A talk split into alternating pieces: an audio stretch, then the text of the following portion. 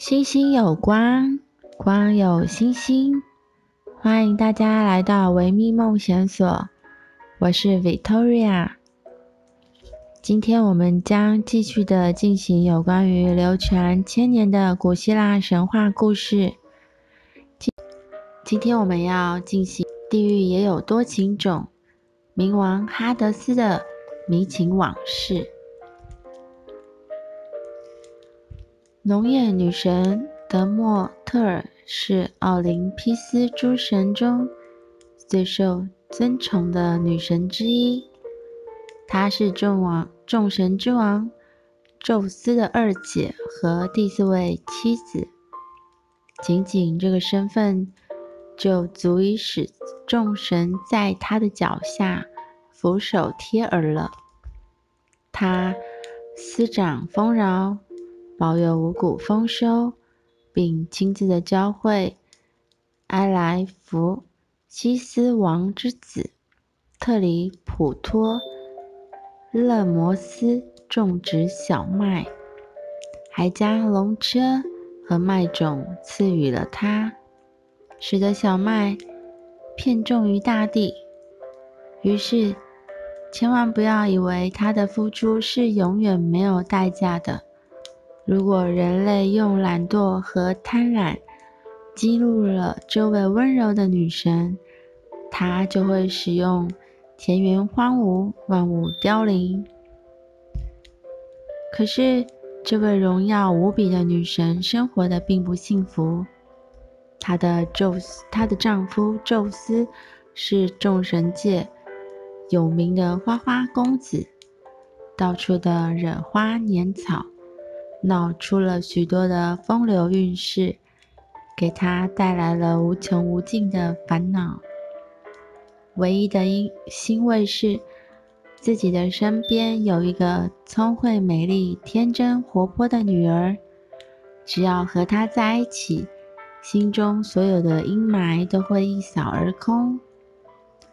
德莫特尔的女儿叫做佩尔塞福涅。他与智慧女神雅典娜、月神阿尔特弥斯十分的要好。一天，他们三个人正在田野当中散步，恰巧被云端中走出来爱与美的女神阿佛洛狄特看到了。一看到这几个人，阿佛洛狄特气得就不打一处而来。这三个女子从来都不议论爱情，也不谈论婚嫁，根本不把她放在眼中。雅典娜和阿尔米特斯是神界当中出了名的贞洁女生，并且法力超群。阿佛洛狄特当然不敢去招惹他们。最后，佩尔。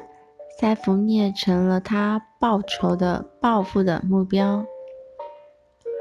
阿佛洛狄特唆使儿子小爱神厄洛斯向佩尔塞福涅射出了黑色的爱情之箭，使他拒绝别人的爱。接着又命令厄洛斯。向巡游到此地的冥王哈德斯射出了红色的爱情之箭，使他疯狂地爱上了自己的侄女佩尔塞福涅。他来到了农农业女神的住所，向佩尔塞福涅求婚。可是这个远近文明的美人是不会放弃阳光明媚的大地和天空，跟他到暗无天日的冥府中去的。无奈之下，哈德斯只好找到自己的兄弟宙斯，请求他来做主，成全自己的婚事。宙斯沉吟了许久。最后说：“我可以同意将佩尔塞福涅嫁给你，但是德莫特尔难缠得很呢，肯定不会让女儿离开身边的。